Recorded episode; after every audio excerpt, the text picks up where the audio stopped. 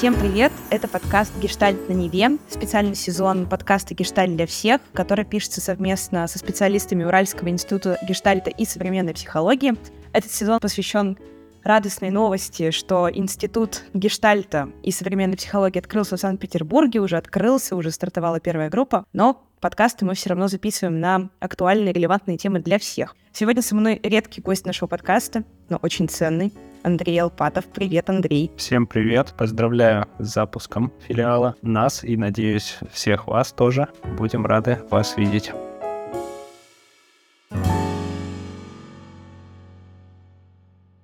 Надеюсь, что сейчас э, есть у нас уже слушатели из Санкт-Петербурга, которые слушали нас до этого только в формате подкаста, а теперь имеют возможность э, ходить в институт. А когда я планировала этот выпуск, я еще была э, потрясающей стране под названием Вьетнам. Я хотела оттуда с тобой записаться.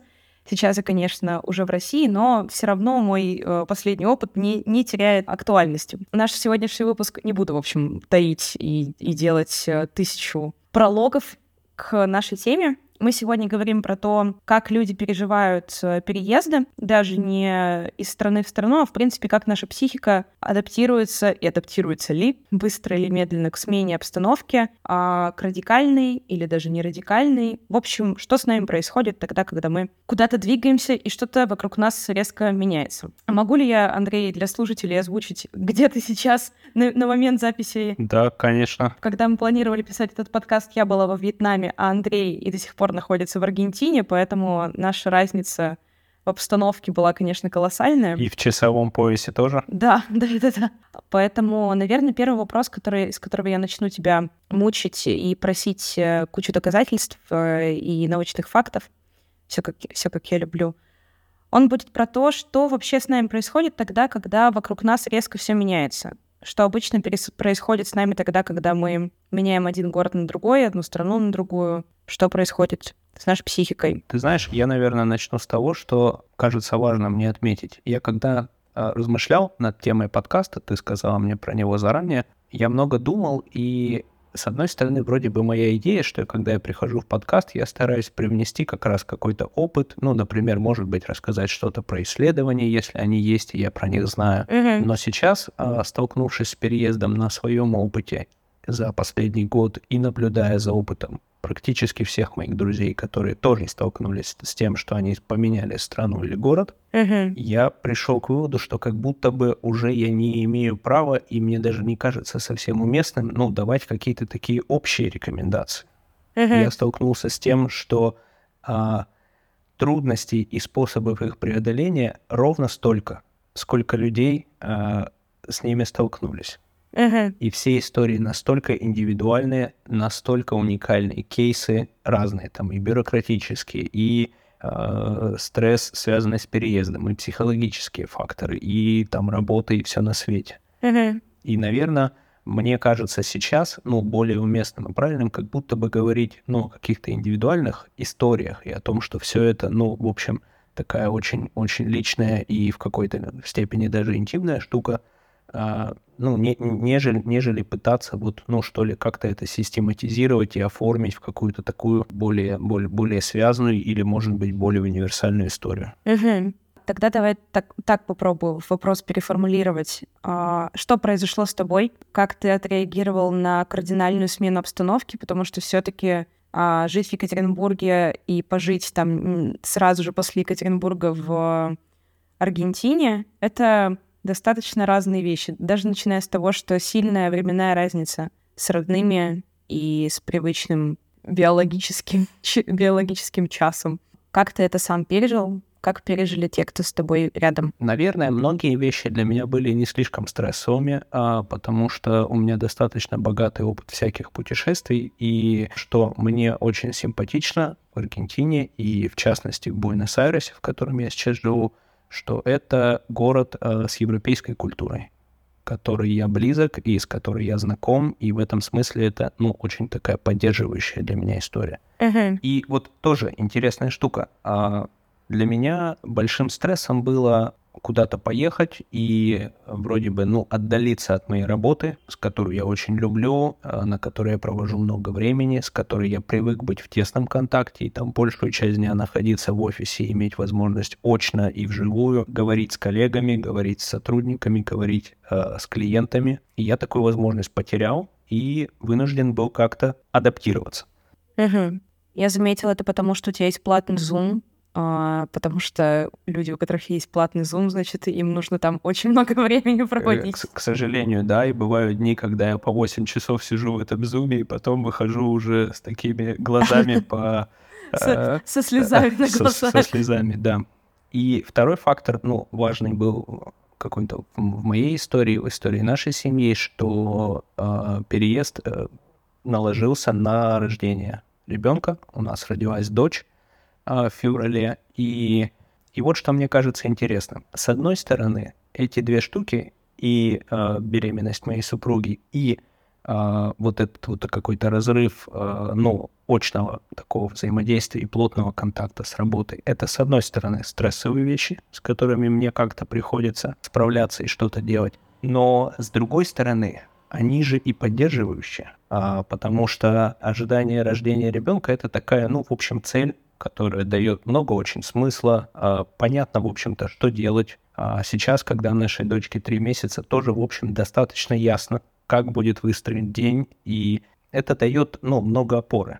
Безусловно, много стресса тоже. Мне, например, очень тяжело с тем, что ну, много моего времени уходит на родительские обязанности, и я как-то оказался к этому не готов, потому что я привык, что у меня есть время позаниматься еще чем-то своим, а сейчас я как бы остался без этого так же и с работой. То, что я поддерживаю контакт плотный с Екатеринбургом и постоянно на связи, там, в Zoom или по телефону, или в мессенджерах. Мы активно стараемся осваивать, ну, какие-то асинхронные форматы работы, потому что когда у меня начинается утро, в Екатеринбурге уже разгар дня, даже скорее там к концу рабочего дня дело подходит. Uh-huh. И получается, что это нельзя сказать не про один фактор однозначно, что он, например, э, создающий стресс, такой стрессогенный, или наоборот, ну, как бы помогающий, дающий опору. Это какой-то такой сложный микс, в котором приходится как-то разбираться, ну, продираться сквозь него и вот находить эти самые точки опоры, э, как-то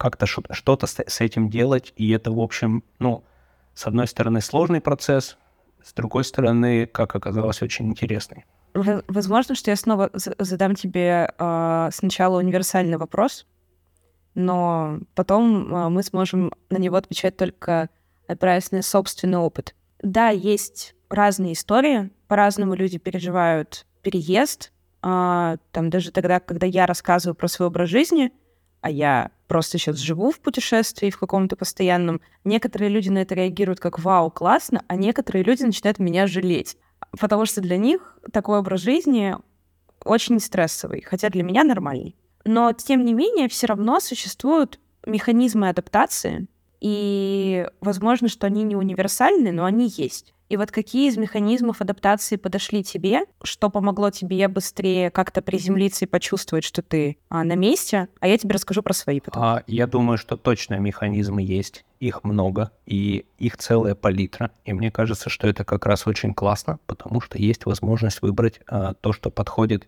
там конкретно мне или, например, моей семье. А ты можешь выбрать свои механизмы, которые помогают тебе, и они будут совсем другими. И и это, мне кажется, с одной стороны, иллюстрация, что нет какого-то универсального ответа. Ну, например, а, очень часто встречающийся, если открыть интернет, совет, что вы должны, как только приедете на новое место, устанавливать связи с теми, кто там живет. Включаться в комьюнити, ходить на какие-нибудь события, заводить, э, заводить друзей и все такое. Вроде бы звучит резонно. Но пообщавшись с большим количеством людей, я выяснил, что многим вообще не хочется не ходить ни на какие мероприятия, ну, потому что, например, у них есть какие-то другие заботы, задачи, или просто не хочется, и тогда этот вариант им не подходит. И вот мне кажется, очень важная история э, согласиться с тем, что нет какого-то, ну вот уни- универсальной какой-то истории, и что, да, окей, это мне не подходит. Хорошо, буду заниматься чем-нибудь еще. Если что-нибудь еще мне не подходит, я буду пробовать что-то третье. И это, ну, такой вечный поиск, э, который, э, мне кажется, есть и в нашей обычной жизни, когда мы живем, ну, там, в своем городе или в своей стране. Просто здесь он как будто бы становится, ну, немножко таким более, более, более окрашенным. Потому что многие вещи, даже, казалось бы, простые, а они устроены иначе в другой стране, в другой культуре, и к ним нужно искать какой-то подход. Там, например, как э, обходиться с языком, как обходиться с бюрократией, как обходиться с кухней, как обходиться с бытовыми какими-то вопросами, которые мы за годы неизбежно привыкли решать у себя дома определенными способами, определенными моделями. Мне точно помога помогает и помогало какие-то достаточно простые штуки. Я стараюсь э, не забрасывать спортивные занятия. В том числе иногда, например, я пытаюсь что-то менять. Примеру, там в Буэнос-Айресе мне не очень по душе спортзал, и мне не нравится туда ходить, когда тут была жара 40 градусов, а там не было кондиционеров, это было тяжело. Окей, я пробую какие-то другие способы. Ходить гулять, например, мне очень нравится город, он красивый, в нем интересно, много, много нового, он большой. А в эти выходные, может быть, э, будет распродажа велосипедов, и, может быть, я куплю себе велосипед и буду на нем ездить, ну, и что-то тоже исследовать. И вот этот вот, э, ну, какой-то процесс поиска, он, мне кажется, интересным и помогающим и сам по себе, ну, и это какое-то вот такое вот занятие, которое а, помогает, в том числе потому, что спортивные занятия, они в целом хорошо влияют и на психологическое состояние тоже. Это, пожалуй, все-таки универсальная какая-то история, с которой, ну, что называется, не поспоришь. Mm-hmm. А, мне очень помогает а, контакт с близкими и друзьями. А, кто-то сейчас находится в Екатеринбурге, и мы регулярно созваниваемся, там, выпить вина по зуму, как бы это ни звучало. Хотя, с другой стороны, после ковида уже никого не удивишь таким мероприятием. А есть и очный контакт. Например, сейчас у нас в гостях находится дедушка Анин, который много и активно включается, помогает, мы проводим время. Это клево и точно для меня является большой опорой. Там, чуть позже мы, например, ждем в гости маму, которая приедет и тоже, ну, привезет что-то такого, ну, домашнего, э, как бы близкого и важного. Угу. А как у тебя? У меня странные штуки. Точнее, чтобы их найти, мне потребовалось время. То есть я думала, что мне помогает адаптироваться там, А, Б, С, а оказалось, что самым важным вообще является вещь, которую я делала на автомате. Из-за того, что я часто перемещалась, то есть меняла среду и дом иногда по несколько раз в месяц, даже в, рамках одной страны, там, я когда жила на Бали, я успела пожить в четырех, в пяти частях острова. И как-то так незаметно а, появились какие-то маленькие вещи, объекты, которые мне кто-то дарил или которые я сама покупала для себя. Это, это, знаешь, такой совсем небольшой набор, я не знаю, даже это как, почти как детские игрушки. Там какую-то маленькую фигурку мне подарили в Белграде на Новый год, какую-то маленькую фигурку я сама себе купила. И я поняла, что каждый раз, когда я заезжаю в новую квартиру, я расставляю их на своей прикроватной полке, и мне это помогает понять, что вот эта сейчас кровать, она моя, и вот это сейчас мой дом. И я поняла, что, оказывается, я чувствую дом при каком-то запахе. То есть эм, я вообще даже до этого не думала, что запахи влияют на мое ощущение заземления и приземления. И я всегда зажигаю свечку, и каждый раз покупаю свечку какую-то определенную, и зажигаю какое-то благовоние. Привычка вот в Азии появилась. И когда это все происходит, я такая, все, ну хух, нормально, можно жить дальше. Я здесь, все, какая бы это ни была лачуга, какой бы это ни был номер даже на один день, там, возможно, потому что там пересадка в какой-то стране два дня. Я поняла, что вот этот вот ритуал, он помогает мне почувствовать, что все, вот сейчас сеттинг такой, и, и сейчас я вот в нем, вот такой вот у меня дом. Это в условиях очень частого перемещения. В условиях более длительных остановок, когда я останавливалась на три месяца где-то.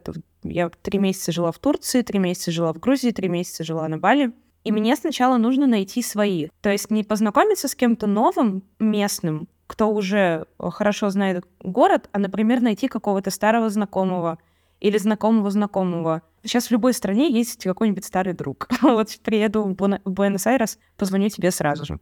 И контакт с чем-то старым, даже это даже не про языковой барьер, а контакт с чем-то, что ты знал уже до того, как ты сюда приехал, а что-то, что связывает тебя с прошлой жизнью, даже если это прошлая жизнь, это прошлый месяц в прошлой стране, это все равно мне помогает тоже почувствовать себя как-то более устойчиво в меньшем хаосе и в меньшей неизвестности.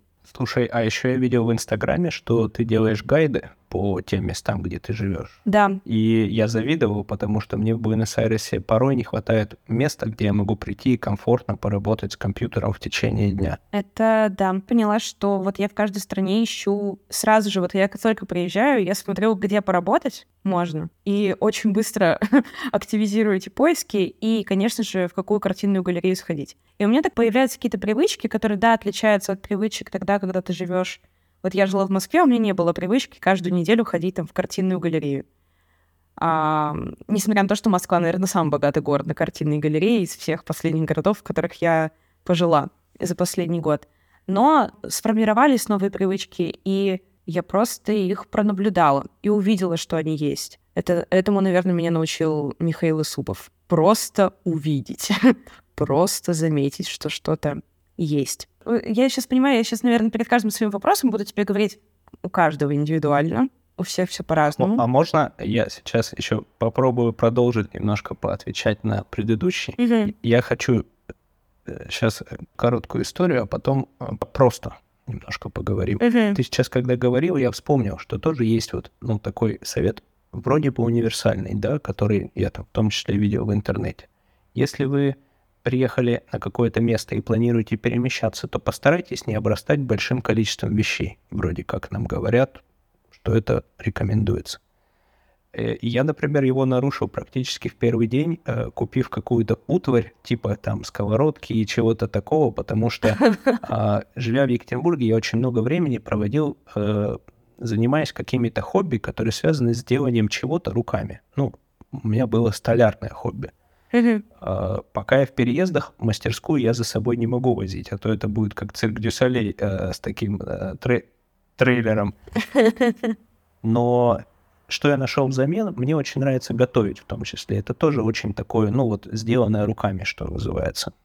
И для, для того, чтобы мне было комфортно, пришлось пойти и купить какие-то, ну вот, предметы, которые в том числе, наверное, в какой-то момент времени станут для меня балластом. Мне придется, не знаю, там, продать их на Facebook маркете или оставить, или повезти с собой э, в том самом трейлере. Но не знаю, мне кажется, если это мне помогает и дает силы, и дает, ну, как бы какую-то подзарядку, то лучше это делать, чем, ну, вот просто следовать такому типа совету и вроде как что-то унифицировать. Я с тобой согласна. А еще я хотел пару слов сказать про просто, потому что мне кажется, что не всегда просто. Вот мы говорим про такую палитру, что, мол, куча всяких вариантов. Главное только взять и найти свои, которые вам подходят. Но ведь есть ситуация, когда нету сил искать эти варианты. И переезд это, это стрессовая штука. И для многих э, сильно стрессовая, когда нету э, сил, желания или даже возможности вот так вот, ну, значит, творчески и от, как бы адаптивно подходить э, к решению этих проблем и заниматься поиском. И мне кажется очень важным сказать, что это тоже нормально, и что это окей. И что если нету сил что-то делать, э, нету сил вот так вот прыгать и, значит, ну, как бы с вдохновением что, что-то вообще делать или создавать, то это тоже нормально. И, э, ну, и этот этап важно, во-первых, ну, дать ему быть, как-то его прожить, и в случае потребности, ну, как-то адресовать те проблемы, которые есть. Ну, например, работая с психотерапевтом. Уж извините, что я э, постоянно одно и то же э, рекомендую. Э, ну, там, в каких-то случаях может потребоваться и помощь специалистов, врачей, и это, это нормально. В последние годы это меньше стигматизировано, но все равно. И мне кажется важным про это говорить и пока что мне не кажется, что вот я там не, неуместен, а лучше буду толдычить, что называется. Да, я, я полностью тебя поддерживаю, и а, тоже, чтобы иллюзию там, у слушателей не создавать а, о том, что я там из каждой страны в страну легко прыгаю, а кому-то сложно адаптироваться в одной стране на протяжении месяцев. Вот как раз про сроки тоже поговорим чуть-чуть а, позже а, у меня были страны, в которых я не хотела выходить из дома вообще. И когда я была в Куала-Лумпуре, я сняла там очень красивую квартиру. Обычно мне свойственно приезжать, тут же начинать исследовать городское пространство, как все устроено. Я, наверное, провела неделю просто сидя дома. Мне вот и мне нравилось, мне было классно, я вообще не пожалела, что я мало, мало чего посмотрела на самом деле. Я просто а, жила свою обычную жизнь, не как будто я куда-то приехала и такая, вау, нужно срочно. И вот ни капли сожаления не было, хотя раньше, наверное, мне бы свойственно было себя а, подгонять и чуть-чуть третировать, что я в новом месте, в новой стране, у меня абсолютно нет никакого любопытства к нему. Но на тот момент я просто уже очень сильно устала от передвижений, и тогда, тогда это было нормально. Поэтому с, с каждой новой ситуацией э, но, новая реакция. Про то, что нормально и ненормально, и про то, сколько каждый человек э, занимает у самого себя времени для того, чтобы прийти в себя, адаптироваться и начать жить, а, тоже есть очень много разных мнений. Мне даже кажется, что, знаешь, не то чтобы есть какой-то универсальный совет, сколько персонализация каждого переживания, она заставляет нас оглядываться по сторонам и сомневаться в том, насколько ли нормально то, что я сейчас чувствую. Я не раз сталкивалась с тем, что люди, которые, например, уже давно, в... давно переехали, говорят, я до сих пор не могу привыкнуть к чему-то, и я не понимаю, нормально это или нет. Или я до сих пор скучаю, я до сих пор э, хочу и думаю, что, э, возможно, что я сделал неправильный выбор. Или а другие люди говорят, например, я переехал, и вот через три дня я уже как будто здесь э, жил всю свою жизнь. А есть ли действительно какие-то сроки, вот когда мы, например, с Мишей говорили про то, сколько человек переживает горе, он говорил, что да, конечно, все очень персонализировано, но обычно на горе отводится год. Вот есть ли какие-то такие эфемерные значения про то, как вообще а, может раз, там растягиваться а, вот этот вот срок адаптации, привыкания, осознавания, что все вокруг иначе и, и не будет так, как было раньше. Ты знаешь, да, тоже, с одной стороны, э, про это говорят. И, конечно, это, ну, нормальное наше какое-то человеческое желание как бы дать какой-то срок, его обозначить, ну, потому что это в том числе какая-то опорная вещь. Ну, например, если я знаю, что вот на адаптацию заложен год, то, может быть, мне это поможет, и спустя год я подумаю, ох, я адаптировался, вот сейчас, ну, там, что-то будет иначе. Но, с другой стороны, есть много примеров людей, которые могут прожить э, десятилетия в другой стране и не адаптироваться. И опять же, мне кажется, что это зависит от целой гаммы факторов. Пока ты говорила, я подумал о нескольких, попробую сейчас назвать. Хотя, наверное, если сесть, ну так, и углубиться, то их будет, ну, значительно больше. Точно, э, мне кажется, адаптация зависит от целей. Кто-то переезжает в другую страну и знает, что он в ней надолго. Кто-то переезжает и не знает, насколько он в ней. И точно это какие-то две разные, ну, прямо модели поведения и организации своей жизни. А, мне кажется, еще есть важный фактор, а, связанный с тем, что, по крайней мере, в моем круге общения, а, большинство людей, которые переехали, имеют работу, как правило, достаточно хорошую и с достаточно хорошей денежной компенсацией. Но, например, Аргентина достаточно небогатая страна, и я здесь, ну, в таком, скорее, привилегированном положении нахожусь. Зажи- зажиточный крестьянин. Типа да. И вроде как, э, ну, не, не мне говорить о каких-то трудностях и проблемах, когда есть люди ну, с какими-то реальными проблемами. И в Аргентине очень много беженцев, э, приехавших из очень небогатых стран, находящихся в тяжелой жизненной ситуации. И вроде как на фоне э, вот этих историй, которые можно увидеть каждый день, вроде как немножко совестно становится, если я начинаю там жаловаться и говорить о своих каких-то трудностях и таких вот переживаниях, связанных с, э, с переездом конце концов. У меня есть работа, где жить, что есть, и э, еще и куча вина в Аргентине э, превосходного качества. И мне кажется, что это тоже, ну, как- как-то влияет. То есть как будто бы немножко э, проблемы в какой-то момент могут, ну, заминаться, потому что о них, ну, вроде как не очень с руки, что ли, говорить. И с одной, с одной стороны, это, наверное, действительно так. Количество беженцев по всему миру имеет катастрофический масштаб, а с другой стороны, все-таки психология и психотерапия это в том числе про то, чтобы давать возможность э, ну, любому говорить о, о своих трудностях и о том, как он их преодолевает.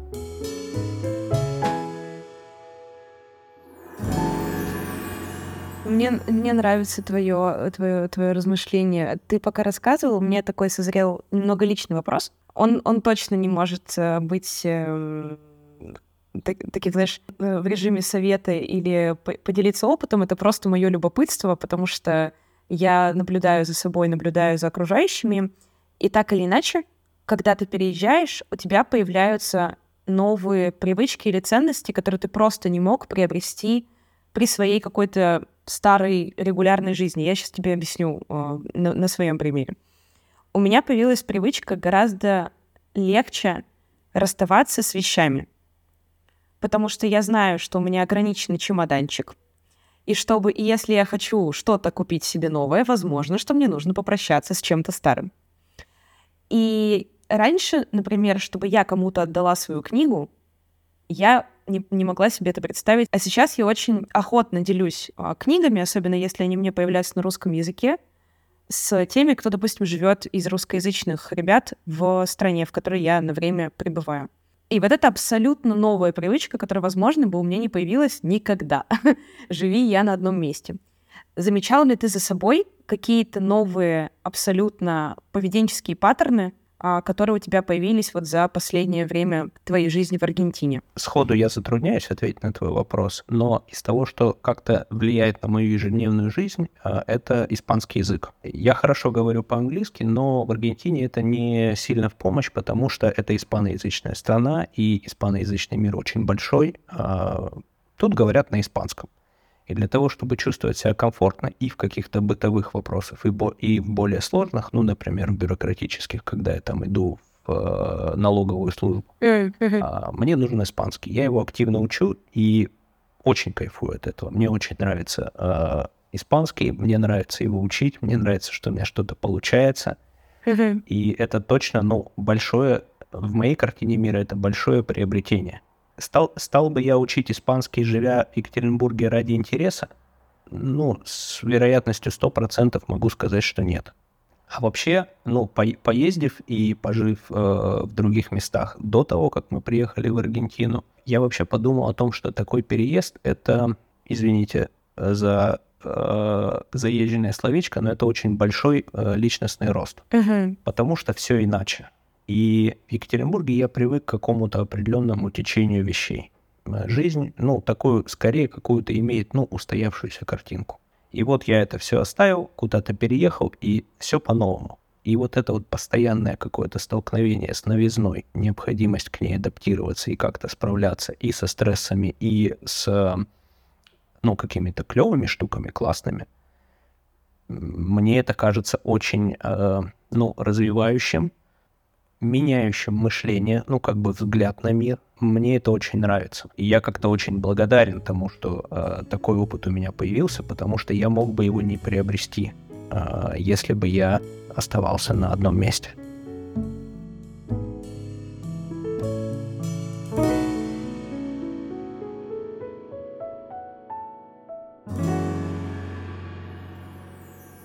Меня прям череда сейчас будет к тебе еще личных вопросов, но то, что я об этом буду спрашивать, я хотя бы предупредила заранее. ну, я думаю, что ты готов. Мне почему-то кажется, что это, это вопрос очень личный, но, тем не менее, я хочу проявить свое невероятное любопытство на огромную аудиторию. А у тебя родилась дочка. Она родилась в другой стране. То есть, по факту, ваш с ней бэкграунд взросления, он с самого начала разный настолько, насколько это просто можно в себе вообразить там, то, что окружает ребенка, а, то, что он видит с самых первых моментов рождения. Я думаю, что все-таки родиться в России, родиться в Аргентине, и даже будучи русскоговорящим человеком, это все равно по-разному. Может быть, ты еще об этом не думал, потому что дочке три месяца, и э, думается только о том, как сделать так, чтобы она больше улыбалась и меньше плакала. Но вдруг а, ты уже размышлял о том, как э, рождение ребенка в абсолютно другой культуре может повлиять на ее взросление и на твое родительство. И были ли об этом какие-то размышления или планы о том, что ты будешь делать?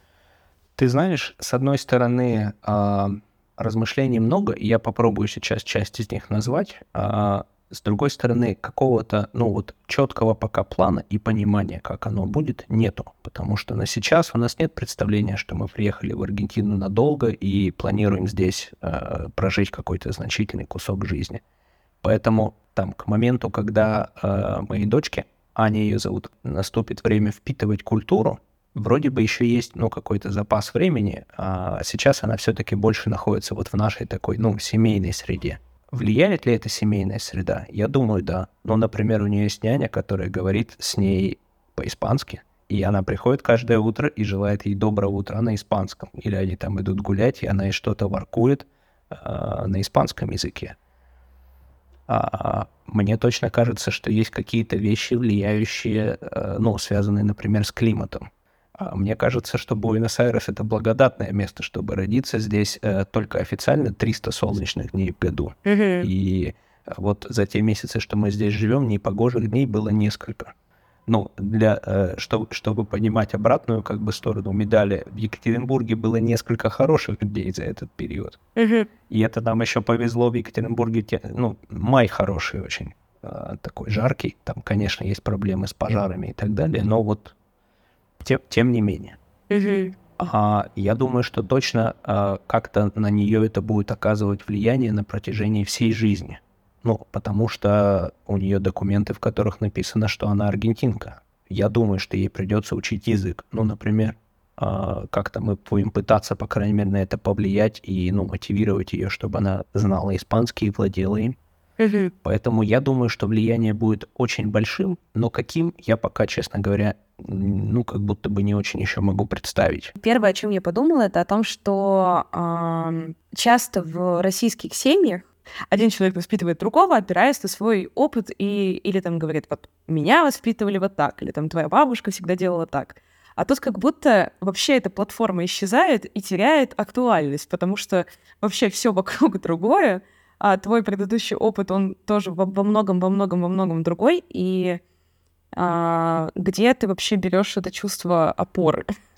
Мне кажется, что, ну, поскольку я а, получил вот этот опыт переезда в уже взрослом возрасте, и мне было 29 лет, когда я переехал, а, то есть я как-то сильно устоялся. И в этом смысле, конечно, я думаю, что и в воспитании я буду тянуть какой-то вот этот свой бэкграунд и опыт. Э, другое дело, там, как я буду, ну, с этим управляться, и есть ведь что-то хорошее, что я бы хотел привнести, и что-то не очень хорошее, что я бы не хотел. Там, я большую часть своего детства меня воспитывала бабушка, и ее стиль воспитания сейчас бы назвали авторитарным. Но в то же время я за много ей благодарен и за те навыки, которые я получил именно благодаря этому стилю. Те навыки, которые мне сейчас помогают э, в, во взрослой жизни. А буд, буд, готов ли я практиковать так же? И это, и это какой-то сложный микс, который придется учитывать и наш бэкграунд, и культуру того места, где мы окажемся в, в, разные, в разные моменты нашей жизни. Например, когда я был в Казахстане какое-то количество времени, э, я услышал от гида, э, когда мы ходили на какой-то из экскурсий, что в Казахстане не принято кричать на детей. Я не знаю, так ли это, но я, правда, не, не потом вспоминал, я не вспомнил каких-то кейсов, где бы я видел, там, например, в ресторане или в каком-то общественном месте, чтобы старшие повышали тон на младших. Это считается, ну, не очень, ну, как бы, не, не одобряется, как я понял. Может, может быть, я здесь, ну, заблуждаюсь. Но сама идея, как концепт, мне очень понравилась. Потому что если вдуматься, то это совсем какая-то другая вообще, ну, модель, а другая картина мира будет у ребенка. Будет ли какое-то влияние Аргентины или испаноязычного сообщества? Уверен, что да. Например, сейчас, когда я говорю, я вспомнил о том, что, что мне очень понравилось а, вот в какие-то первые дни, когда мы еще были в роддоме, и когда Аня только родилась, это отношение врачей.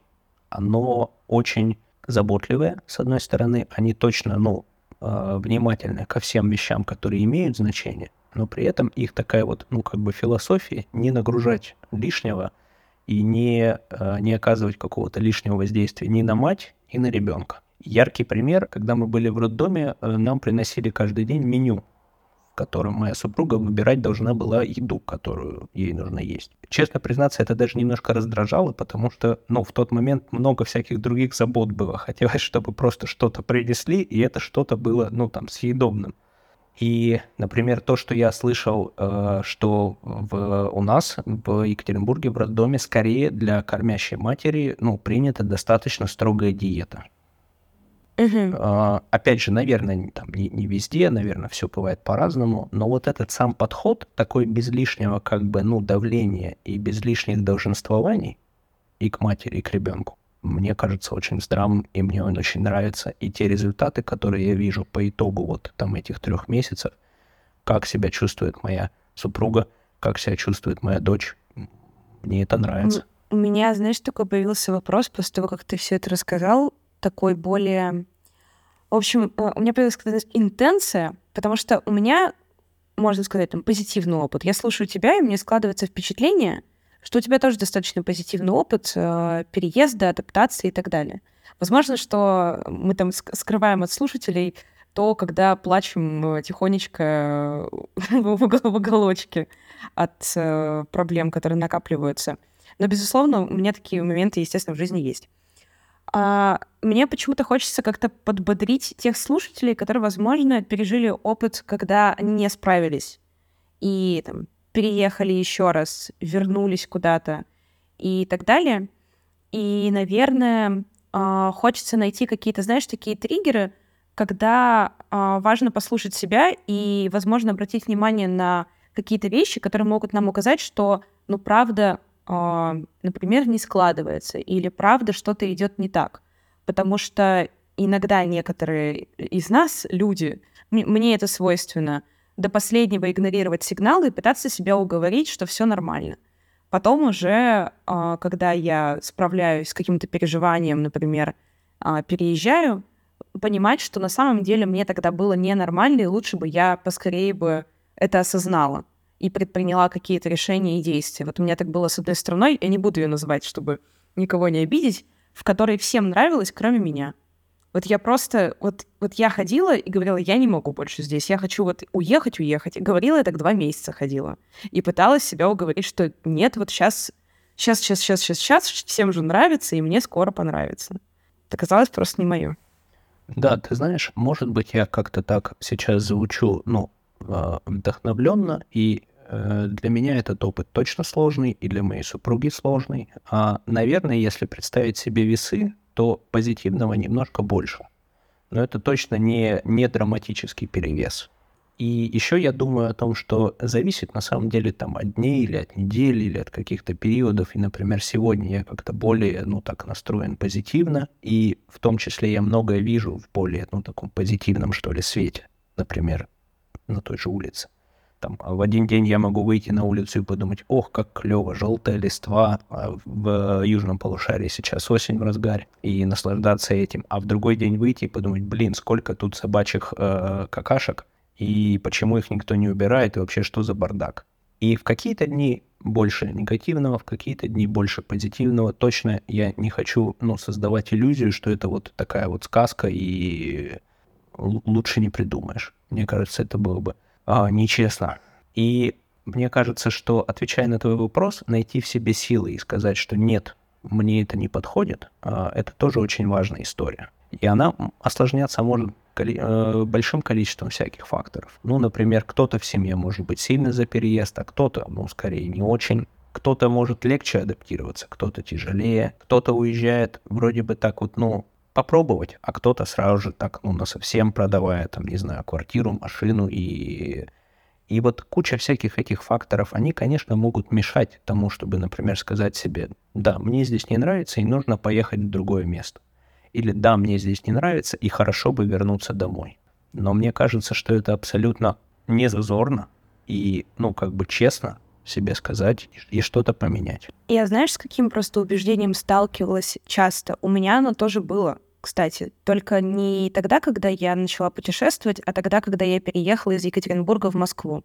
Сейчас, когда я приехала после долгого путешествия в Екатеринбург, мне этот город кажется великолепным, прекрасным, он мне очень нравится, и я на него взглянула совершенно по-другому. Но тогда, когда я переезжала из Екатеринбурга в Москву, и были моменты, когда мне бы там в Москве было правда тяжело. Но мысль о том, что нужно вернуться в Екатеринбург, она у меня ассоциировалась с такой линией, что я как будто сдаюсь, или что это как будто шаг назад. Хотя на самом деле я сейчас думаю, какой шаг назад? Шагов назад, в принципе, не существует. Я живу в жизни, которая идет. Просто, просто следующий период. Но я за собой это замечала, и я часто замечала это тоже за своими знакомыми, которым было очень тяжело. А, например, есть знакомая которая уже давно живет в Европе, ей было очень тяжело на первых порах. А когда мы говорили о том, почему бы ей не вернуться, под, ну, подготовиться получше к переезду и снова попробовать, это тоже воспринималось как это проигрыш, это шаг назад, это вот все крах. Как не думать в таком ключе? Да, еще есть такое выражение «стерпится, слюбится». Да. А, мол, надо подождать. Может, может быть, оно действительно так но вопрос в том, а готов ли я взять на себя, а, ну, вот это вот как бы низкое качество жизни, пока я ожидаю. Особенно принимая во внимание, что не очень понятно, а сколько нужно будет терпеть. Как будто бы нету какого-то четко очерченного времени. Там я прихожу в спортзал, вот есть упражнение планка. Стоишь три минуты. Э, время закончится через три минуты. А здесь нету такого, да, ну, какой-то границы, до которой нужно потерпеть. И, конечно, мы мы привыкли, по крайней мере в западном обществе, видеть нашу жизнь как некую лестницу. Да, вот школа, институт, карьера, тоже она как лестница желательно должна выглядеть. И в этом смысле часто переезд назад в домашний город может восприниматься как, ну, такое вот понижение, там, ставок, да, такой downgrade. Это сложный вопрос. Для кого-то действительно может быть так. И тогда ему, ну, ценнее э, будет не возвращаться. Но мне, мне кажется правильным э, держать такую возможность в голове и, и давать ей какое-то место. Я, я полностью с тобой согласен, поездив вот сейчас, пожив именно долгое время, не в таком туристическом режиме, когда я приехал в Венецию, там восторженно несколько дней погулял и куда-нибудь еще уехал. А пожив в разных местах, я соглашусь с тем, что Екатеринбург — это лучший город на Земле. А, и и когда я так думаю про Екатеринбург, мне уже как-то и не выглядит, э, ну, там, переезд в Екатеринбург как понижение, например. Почему бы нет? С большим удовольствием. Но то, что мы можем, и скорее даже мы склонны видеть переезд назад как шаг назад, это так, это часть нашей культуры. Потому что мы из всех, э, в том числе источников информации, я больше всего здесь на Инстаграм пеняю, э, привыкли видеть, что нужно больше, нужно дальше, а, постоянное движение вперед, постоянное развитие, ну и, и так далее.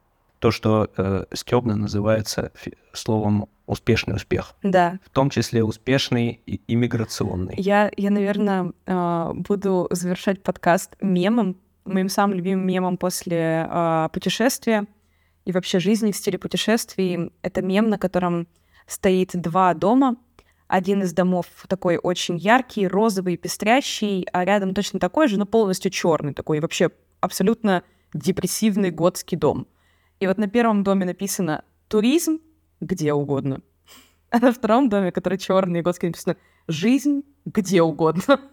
И после того, как я пожила в других странах и поняла, что вообще на самом деле все настолько зависит от, э, от тебя э, и от того, как ты себя сейчас чувствуешь, потому что всегда может казаться, что трава где-то зеленее, а на деле трава не зеленее нигде. В каком-то общепринятом ключе. И нужно смотреть всегда только на свое какое-то самочувствие. Да. Э, мем, мем поучительный. мем назидательный. Да. Спасибо тебе большое, Андрей.